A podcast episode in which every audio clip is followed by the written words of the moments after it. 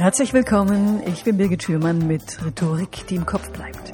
Der Podcast für alle, die außergewöhnlich präsentieren wollen. Heute hören Sie die Folge 77. Wer ist denn hier am coolsten? Hallo, liebe Hörerinnen, liebe Hörer.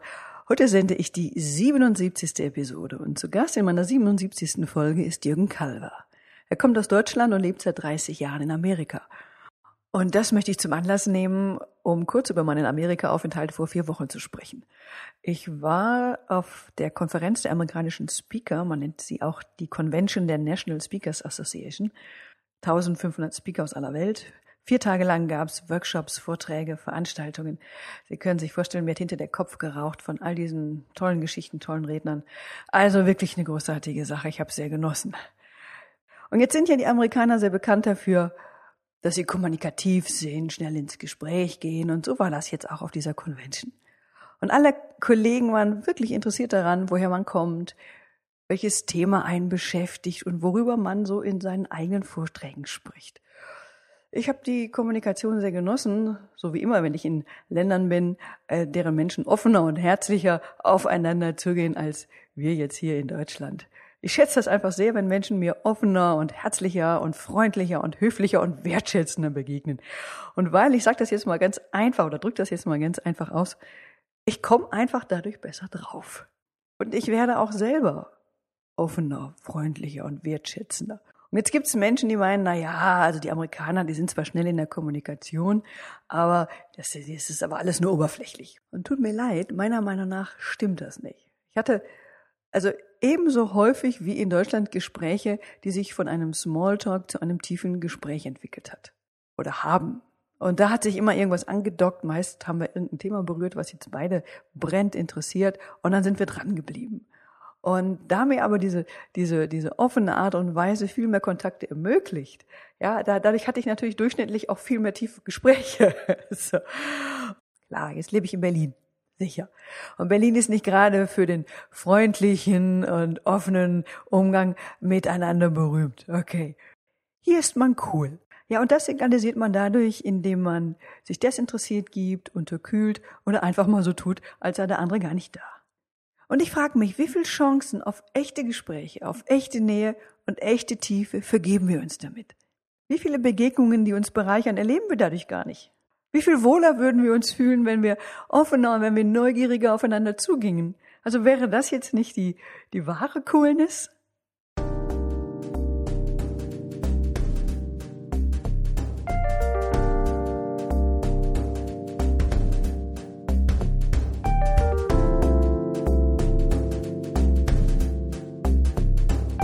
Die Musik, die Sie in dieser Folge hören, außer dem Jingle, wurde komponiert von meinem heutigen Gast Jürgen Kalver. Jürgen Kalver ist ein vielseitiger Typ. Sie lesen von ihm in der FAZ, in der NZZ, Sie hören seine Stimme im Radio beim Deutschlandfunk oder vielleicht hat er auch eins ihrer Hörbücher gesprochen. Sie können seine Videos ansehen, seine Bücher lesen, seine Musik hören oder jetzt auch seinen New Yorker Podcast. Er sagt von sich, Sportthemen sind meine auffälligste Spezialität. Kürzlich erschienen ist seine Dirk Nowitzki-Biografie Soweit so gut vom Würzburg zum Weltstar. Ich habe ihn eingeladen, weil er sagt, die Beschäftigung mit Sprache ist der gemeinsame Nenner von all seinen Interessen. Ich freue mich sehr, dass ich jetzt mit äh, Amerika verbunden bin und herzlich willkommen. Ja, schönen guten Tag. Jürgen, du lebst seit 30 Jahren in Amerika? Ja, das stimmt, kann man auch nicht abstreiten. Kann man nicht abstreiten. Wo lebst du?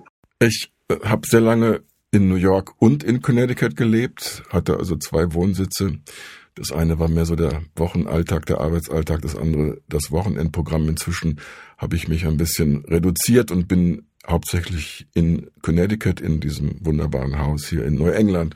Da habe ich auch Studiomöglichkeiten wie jetzt hier, wenn ich mit dir rede. Das heißt, die, die Technik ist einfach viel besser als in der Stadt, wo es unglaubliche Hintergrundgeräusche gibt, wenn man sich selber aufnehmen möchte. Das ist einfach völlig krank da. Da müsste man also riesige Studiokosten aus in die Hand nehmen, um, um zu sagen, ich mache hier vernünftige Aufnahmen. Also jetzt, jetzt lebst du ja einerseits seit 30 Jahren in Amerika und andererseits schreibst du aber deutsche Bücher. Also jetzt ist kürzlich die Biografie von Dirk Nowitzki erschienen, die heißt So weit, so gut.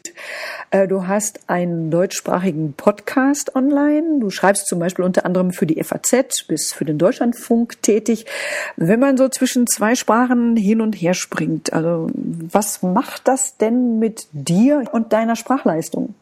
Ich habe schon das Gefühl, dass es im Laufe der Zeit die Sprache so ein bisschen äh, nachlässt, also die deutsche Sprache vor allen Dingen. Das daran liegt, dass man hier im anderen Sprachumfeld tagtäglich in Englisch spricht, äh, in Englisch denkt, Englisch auch liest. Ich glaube, Lesen ist ein ganz wichtiger Faktor für das, was man im Gehirn am Ende im aktiven Wortschatz dann umsetzen kann. Und dadurch äh, verschleift sich so ein bisschen was. Aber wenn man halt einigermaßen äh, gut mit Gedächtnis ausgestattet ist, und das ist, glaube ich, fast mein wichtigstes Arbeitsmittel, mein Gedächtnis, dann kann man sich natürlich relativ gut nochmal rückbesinnen. Aber es gibt so Momente, jetzt sagen wir mal, wird, das wird vielleicht heute in unserem Gespräch sogar auffallen, ich suche nach einem deutschen Wort und äh, so schnell wie möglich. Und es mag sein, dass ich dann die englische Vokabel direkt übersetze ins Deutsche, die dann aber eigentlich stilistisch nicht sitzt. Also inhaltlich wird man mich verstehen können, aber äh, die der klassische deutsche Ausdruck, also eine, vielleicht eine ganze idiomatische Wendung oder sowas, die werde ich dann einfach in der Schnelle unseres Gesprächs, Frage, Antwort, einfach nicht parat haben und damit ich nicht dann äh, hake und Pause mache und lange überlege, sage ich dann einfach das, was mir durch den Kopf geht. Also das passiert, aber ich glaube, wenn ich das vergleiche mit Menschen, die ich kenne, die einen ähnlichen Werdegang haben, ist das mir noch relativ gut ergangen. Also ich werde noch nicht von Leuten angesprochen, was ist denn bei dir los? Äh, aber ich bin ehrlich genug zuzugeben, man kann es nicht unbedingt vermeiden. Und beim Schreiben kann man es natürlich anders lösen, man kann länger drüber nachdenken. Aber da passieren andere Effekte. Es gibt eben auch äh, in den Sprachen unterschiedliche stilistische Ausdrucksformen, also zum Beispiel Satzstellung oder solche Dinge. Da sind wir im Deutschen auch sehr frei. Die deutsche Grammatik erlaubt uns da viele verschiedene Variationen. Die englische ist zum Beispiel relativ klar gegliedert. Die Struktur eines Satzes ist relativ äh, ähnlich und äh, zwingend vorgegeben. Und wenn man sich da in so bestimmten äh, ja, englischen Formationen äh, so tummelt, dann, dann kann es passieren, dass man auf Deutsch dann in, in ja sogenannte anglizistische äh, Wendung dann entwickelt und das gar nicht merkt, weil man natürlich äh, ja nicht stundenlang Zeit hat, über alles nachzudenken. Also Sprache entwickelt sich auch immer weiter. Also im Moment haben wir ja in Deutschland den Trend, dass wir so uns so ganz weltmännisch fühlen und die Sprache so mit Anglizismen anreichern. Also beispielsweise Isländer legen ja großen Wert darauf, die, ihre Sprache reinzuhalten und vor Anglizismen und so weiter auch zu schützen. Also ich, ich, ich persönlich finde ja die deutsche Sprache super. Also ich finde die sehr großartig, ich finde die vielschichtig. Ich, ich könnte jetzt auf äh, Anglizismen verzichten, muss ich gestehen. Und manchmal finde ich es auch total albern, wenn beispielsweise hier am Kudamm ein Laden, heißt dann Flagship Store, ja. So. Aber wenn wir jetzt mal so das Wort so wie Airbag nehmen, ja, da fällt mir auf die, auf die Schnelle jetzt auch kein deutsches äh, Äquivalent ein. Ähm, wie findest du denn die Entwicklung, die wir in Deutschland haben, die Anglizismenentwicklung? Also einerseits finde ich die völlig logisch im Kontext der deutschen Sprachentwicklung weil wir haben halt in unterschiedlichen Phasen unter, unterschiedliche Einflüsse schon hinter uns. Das heißt also, wir haben einen jiddischen Einfluss, wenn auch nicht besonders stark. Wir haben einen lateinischen Einfluss, der ist sehr, sehr stark. Wir haben einen französischen Einfluss, der in der Phase also Friedrich der Große in Preußen und dann äh, die Philosophen aus Frankreich, die französische Revolution, das Kulturgefühl der Franzosen äh, hat sich im, in dieser äh, ja, Sprachnutzung entwickelt. Also sind solche Wörter irgendwie immer eingeflossen und wurden also aufgesaugt. Und irgendwann äh, beschäftigt man sich auch gar nicht mehr groß mit der Frage, wo kommt das her, sondern man benutzt das irgendwie. Allenfalls in der Rechtschreibreform wird dann darüber diskutiert, ob man also mit Sachen mit PH schreibt, die also als F ausgesprochen werden oder mit F schreibt. Und äh, da taucht das dann nochmal auf, aber ansonsten verschleift sich das völlig. Und wir haben jetzt die Phase, und die ist halt historisch durch das, was mit dem Zweiten Weltkrieg äh, global passiert ist, die Dominanz der englischen Sprache, die also die Briten selber als Commonwealth oder als Kolonialmacht noch nicht ganz richtig hinbekommen haben, haben halt die Amerikaner, diese Arbeit haben die Amerikaner zu Ende gebracht mit den Resultaten des Zweiten Weltkriegs und dieser Weltmachtsituation und dieser, dieses kulturellen Einflusses der englischen Sprache. Und das passiert seit einiger Zeit, aber die Widerstände gegen das einfache Aufsaugen und das simple äh, Übernehmen von Wörtern vielleicht sogar sinnlos, ähm, kokettierend, ähm, ja, wie du gesagt hast, weltmännisch, ähm, da, das ist äh, schlimmer geworden und äh, ich finde das auch äh, bescheuert, weil es gibt tatsächlich im Deutschen in vielen, vielen Fällen sehr gute, adäquate Begriffe und wenn man das abschaltet, diese Suche nach der Urartikulation ne, der deutschen Sprache, wenn man das einfach vermeidet, weil man sagt, das ist viel bequemer, ähm, das kann ich nicht nachvollziehen. Ich empfinde mich in meiner Situation fast ähm, als Beispiel oder als Botschafter für die Herausforderung. Ja, ich, ich, ich, ich kann in den Topf greifen. Ich kenne tausende von englischen Wörtern, aber die nehme ich nicht. Ich nehme, wenn es geht, die Deutschen. Und nur in einer bestimmten fachsprachlichen Situation, also bei mir ist es oft Sport, da muss ich natürlich solche Fachtermini dann oft benutzen,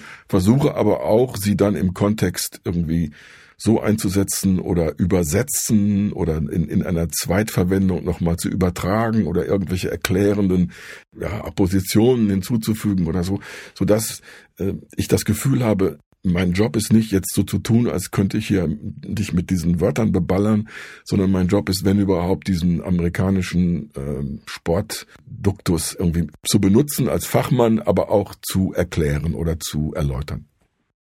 Also wenn ich jetzt zum Beispiel sagen würde, ich habe den Podcast gedownloadet, ja, dann, dann, dann, dann habe ich ja sogenanntes Denglisch gesprochen. Also ich habe äh, Deutsch-Englisch gemischt. Ja. Denglisch ist ja jetzt so, so ein abwertender Begriff für die Vermischung von dieser ganzen Sache.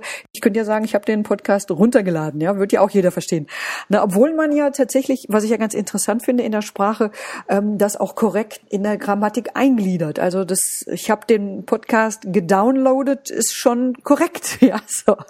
Ja, ich gehöre halt zu denen, die versuchen, auf der Bremse zu stehen.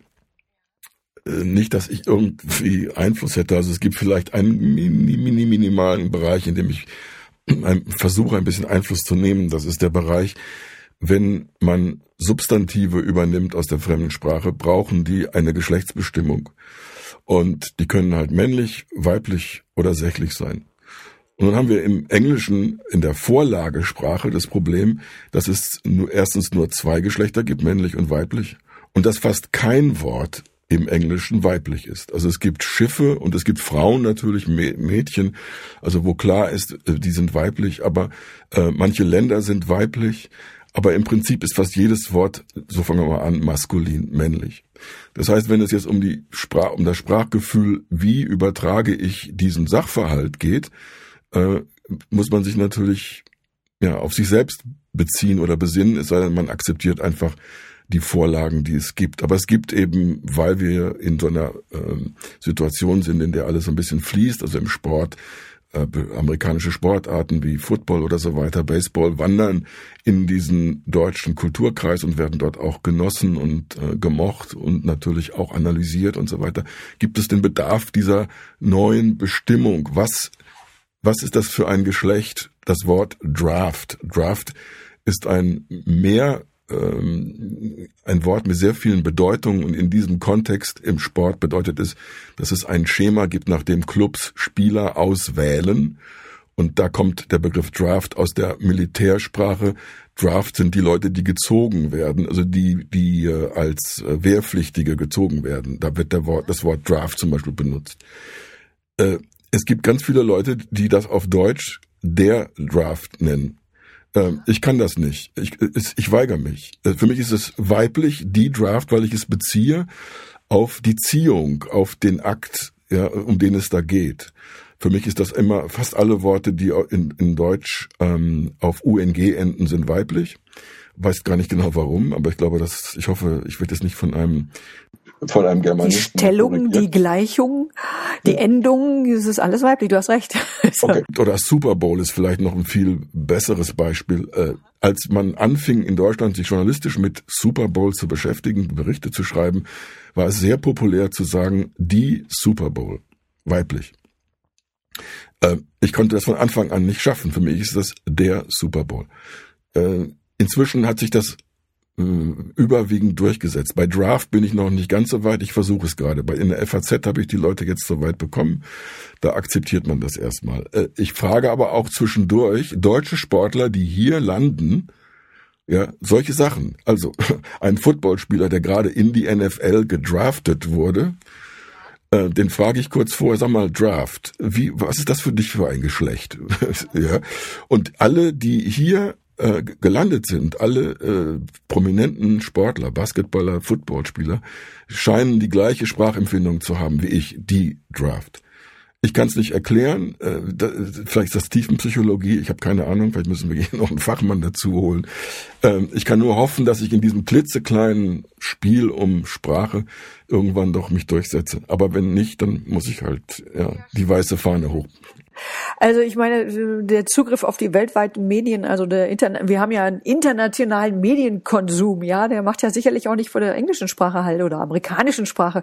Also welche Einflüsse sind denn jetzt gerade in Amerika angesagt und wie verändert sich denn dort die Sprache? Naja, die, die wichtigeren oder stärkeren Einflüsse auf Amerika haben äh, nichts mit dieser edukativen, dieser lernbewussten Situation zu tun.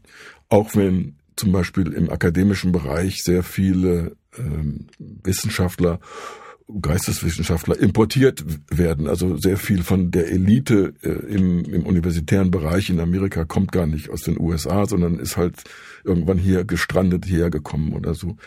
Die bringen allerdings, was immer die mitbringen, das hat nicht unbedingt eine große Auswirkung auf den Sprachalltag.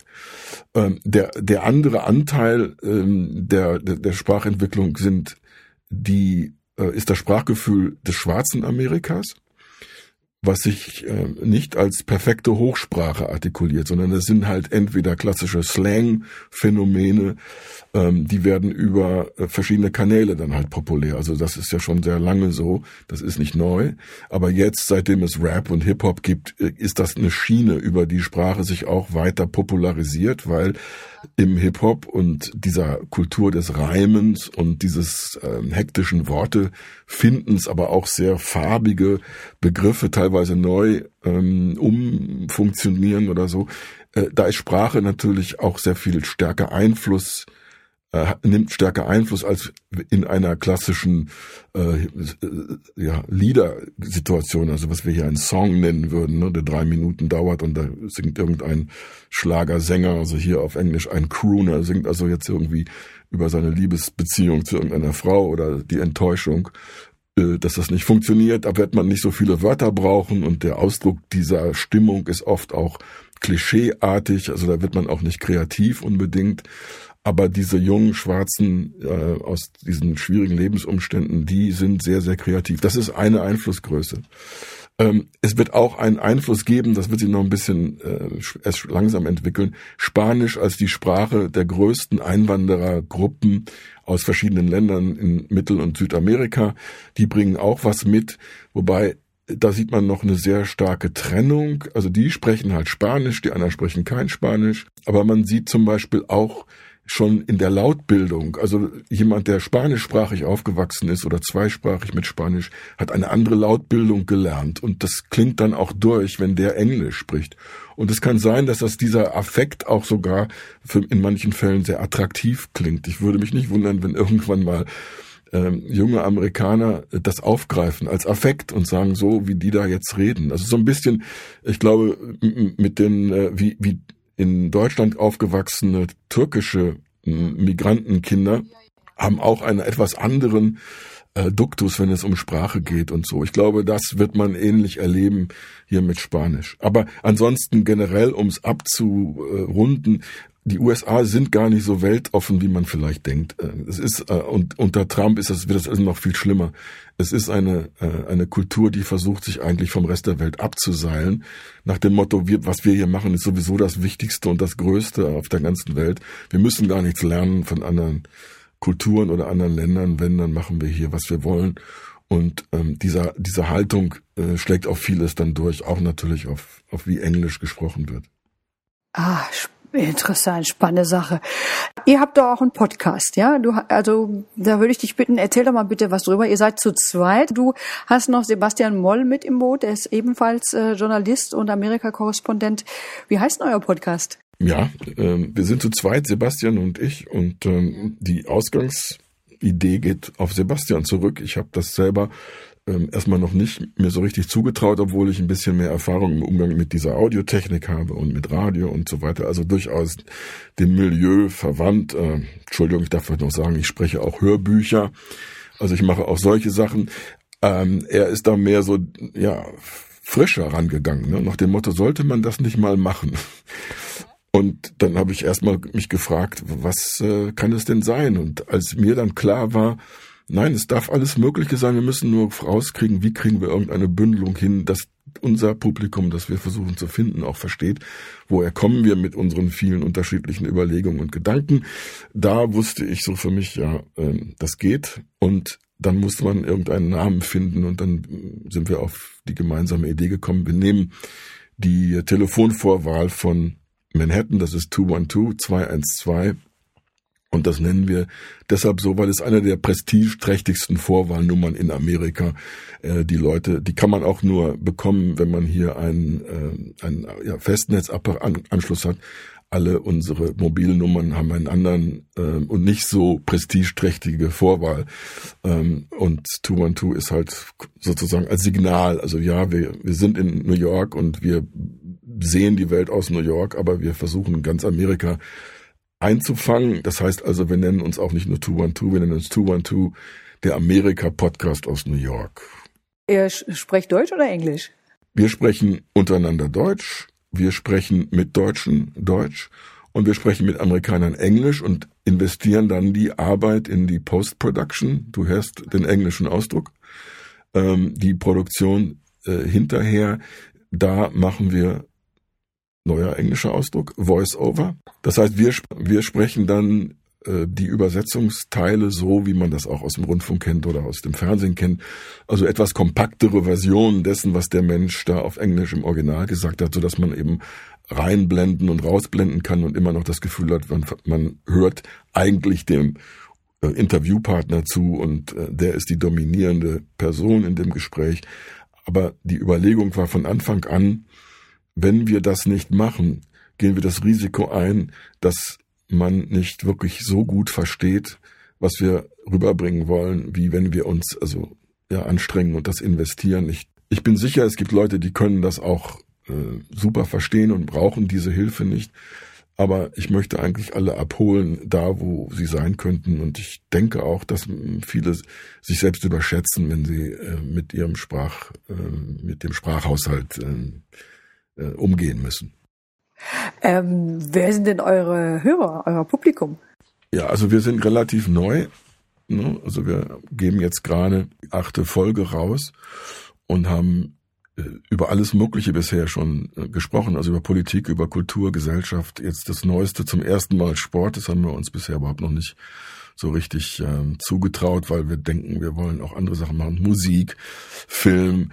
Äh, das heißt, ich glaube, es gibt ähnlich wie das, was uns an diesem Land fasziniert und an New York fasziniert, auch ein Publikum, das sich ähnlich fasziniert und auch das Gefühl hat von Amerika, von New York aus kommen Dinge, die sind, äh, ja, die haben impulsgebenden Charakter. Wir müssen einfach jetzt nur darauf hoffen, dass unsere Überlegung stimmt, dass wir also die Menschen erreichen. Ich glaube, das Wichtigste ist erstmal, und deshalb finde ich auch es ganz gut, wie wir auf unseren, wie wir auf unserem Namen beharren, dass man also eine Art von Ortsmarke setzt, dass jemand, der was über Amerika sucht oder so, dass der weiß, wo er vielleicht suchen soll. Toll. Wenn ich aber einen Eindruck von deiner Arbeit sehen, hören, lesen will, wie finde ich dich im Netz? Naja, also ich kann nur empfehlen, einfach Google. Und ähm, ja, also ich habe eine ich habe eine Homepage, die heißt americanarena.net. Auch hier habe ich also dann ähm, einen englischen Ausdruck gewählt, aber um dieses Gefäß, also es geht um ganz Amerika und Are äh, Arena eben ein Schauplatz, ne, in dem wir uns mit Amerika beschäftigen. Also americanarena.net, das ist meine Webseite. Die habe ich auch sogar zweisprachig angelegt, also äh, die gibt's auf Englisch und auf Deutsch. Ähm, ich habe eine neue Webseite laufen parallel, weil ich mich eben im Bereich ähm, Hörbücher weiter profilieren möchte und das auch nicht alles zusammenmengen möchte. Die heißt Sonics Stories, Sonics mit X, sonicsstories.com. Auch hier der Versuch, da ein bisschen Vermarktung und Branding, neues englisches Wort, Wort, äh, Markenkultur reinzubringen. Und ähm, ja, für den Podcast, da machen wir auch irgendwann eine Webseite, aber dazu ähm, möchten wir erstmal noch ein bisschen schauen, gibt's da ja dauernd, dauerhafter Erfolg oder sind wir halt auch vielleicht nur so äh, ja, Menschen, die irgendwann das Gefühl haben, ja, uns hört ja gar keiner, äh, wir, uns will ja keiner, dann, äh, dann brauchen wir auch jetzt nicht noch Webseiten und, und ähnliches Gedöns aufzumachen. Wir haben aber auch äh, Twitter und Facebook äh, richtig mit eingebaut, Instagram. Also wir, wir versuchen unser Bestes, uns dazu popularisieren. Und ansonsten, äh, Bücher kann man am einfachsten bei Amazon finden. Wenn man meinen Namen eingibt, kann man da schon eine ganz stramme Liste von Sachen finden. Ähm, ja, die FAZ hast du erwähnt, die NZZ, für die ich auch schreibe, Deutschlandfunk, Deutschlandfunk Kultur. Es gibt andere äh, Kunden, für die ich für dich auch arbeite. Äh, es ist nicht ganz einfach. Also ich habe das mal in einem anderen Gespräch so versucht zu erklären, weil ich eben Generalist bin und nicht Experte, also oder nicht Spezialist, bin ich auch nicht Experte für irgendwas. Ich bin halt so ähnlich wie der Allgemeinmediziner, ne, der sogenannte praktische Arzt, der also auch äh, sich mit allen möglichen Dingen beschäftigt und dann, wenn es spezieller wird, gibt er die Leute halt weiter an die Fachleute und das ist auch so mein Gefühl. Warum ist das so und warum mag ich das so? Ähm, ich beschäftige mich halt gerne mit unterschiedlichen Dingen. Ich möchte nicht jeden Tag nur eine einzige Facette von Alltag oder Leben oder Gesellschaft äh, auf meinem Tisch liegen haben. Ich möchte alles Mögliche machen. Sie hörten das Interview mit Jürgen Kalver. An dieser Stelle noch einmal vielen, vielen Dank dafür.